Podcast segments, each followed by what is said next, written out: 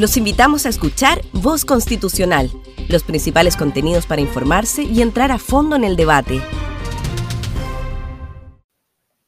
Regulación constitucional del agua. El estatuto jurídico vigente de las aguas en Chile tiene su origen en tres cuerpos normativos. El decreto ley número 2603 de 1979, la Constitución Política de la República de 1980 y el Código de Aguas de 1981. Conforme al actual Código de Aguas, las aguas son consideradas bienes nacionales de uso público, pero el Estado puede conceder a los particulares derechos de aprovechamiento de aguas, los cuales son de propiedad de su titular. Asimismo, se trata de derechos cuya duración es indefinida y plenamente transferibles, siendo los mercados de aguas el instrumento de promoción de la reasignación eficiente del agua a otros usos, y o titulares según vayan cambiando las circunstancias. Estas características, junto a la especial protección constitucional contemplada en el artículo 19, número 24 de la Constitución, que garantiza el derecho de propiedad de los titulares sobre sus derechos de aprovechamiento de aguas, han sido elementos fundamentales para permitir el mejor aprovechamiento del recurso y el desarrollo de diversas actividades económicas, tales como la agricultura, la minería, el sector hidroeléctrico y sanitario. Orígenes y fundamentos de la regulación constitucional vigente. La Constitución se refiere a las aguas en su artículo 19, número 24, en relación al derecho de propiedad, garantizando que los derechos de los particulares sobre las aguas, reconocidos o constituidos en conformidad a la ley, otorgarán a sus titulares la propiedad sobre ellos. La consagración de esta norma, que recogió íntegramente lo dispuesto en el decreto ley número 2603 de 1979, que modificó el Acta Constitucional número 3, fue un tema ampliamente debatido y su inclusión se debe a razones históricas. Fue la Constitución de 1980 la que estableció la base jurídica primaria para construir un nuevo ordenamiento de las aguas, que se consolidó posteriormente en el Código de Aguas de 1981.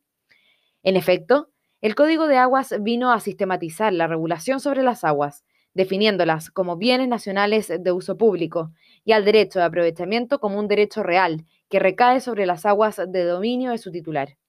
Así, y una vez que entró en vigencia el nuevo diseño, la seguridad jurídica dada por el nuevo mecanismo de asignación y ejercicio de los derechos de aprovechamiento de aguas, junto a regulaciones que incentivaban la participación del rol privado, permitieron la proliferación de diversas peticiones para constituir derechos de aguas no consuntivos, uno de los sectores que reaccionó con mayor rapidez fue el sector hidroeléctrico, dando lugar al desarrollo de importantes proyectos de inversión en generación hidroeléctrica.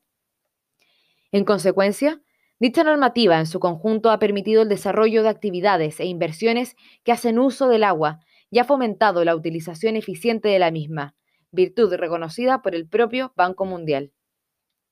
¿Qué consagrar y no consagrar en una nueva constitución? Primero, reconocer a las aguas como bienes nacionales de uso público. Tanto el artículo 595 del Código Civil como el artículo 5 del Código de Aguas ya establecen expresamente que las aguas son bienes nacionales de uso público. Lo anterior significa que su dominio no pertenece a privados ni al Estado, sino a la nación toda. Consideramos que, dada la importancia de la dimensión pública del recurso hídrico, es pertinente incluir en la nueva Constitución su carácter de bien nacional de uso público, sin perjuicio de mantener el reconocimiento y protección del derecho de propiedad sobre los derechos de aprovechamiento de agua, tanto a nivel constitucional como legal. Creemos que ambos conceptos son perfectamente compatibles, tal como ocurre en la actualidad en que el Código Civil y el Código de Aguas ya establecen que el agua es un bien nacional de uso público. Además, dicha regulación no sería ajena a otros casos en que el Estado otorga un título para usar un bien nacional de uso público y se reconoce al particular el derecho de propiedad sobre su título o concesión. Segundo, derecho de propiedad sobre los derechos de aprovechamiento de agua.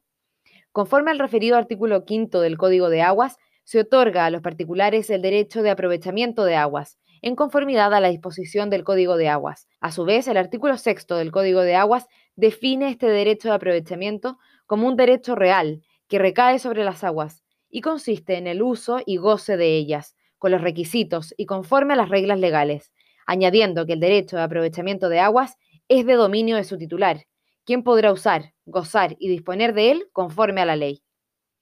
Dadas las razones históricas y económicas esgrimidas con anterioridad, consideramos importante que se mantenga a nivel constitucional la protección del derecho de propiedad de los titulares sobre sus derechos de aprovechamiento de aguas. Dicha norma ha sido fundamental en otorgar a los titulares la certeza jurídica necesaria para que puedan materializarse inversiones privadas en el sector, toda vez que en virtud de ella el Estado no puede privarle al particular de su dominio, a menos que expropie y pague la justa indemnización. En efecto, el artículo 19, número 24 de la Constitución establece expresamente que nadie puede, en caso alguno, ser privado de su propiedad, del bien sobre que recae o de alguno de los atributos o facultades esenciales del dominio, sino en virtud de ley general o especial que autorice la expropiación por causa de utilidad pública o de interés nacional, calificada por el legislador. Asimismo, y junto con esta norma constitucional, la Convención Americana de Derechos Humanos, de la que Chile es parte, también dispone que ninguna persona puede ser privada de sus bienes, excepto mediante el pago de indemnización justa por razones de utilidad pública o de interés social, y en los casos y según las formas establecidas por la ley. En todo caso, cabe recordar que en la actualidad el Estado puede regular el ejercicio de los derechos de aprovechamiento de aguas a través de varias normas del Código de Aguas vigente, tales como, por ejemplo, reducción temporal de explotación de aguas subterráneas en caso de afectación a la sustentabilidad del acuífero o a otros titulares de derechos. Artículo 62. Caudal ecológico mínimo, artículo 129 bis primero. Patentes de no uso.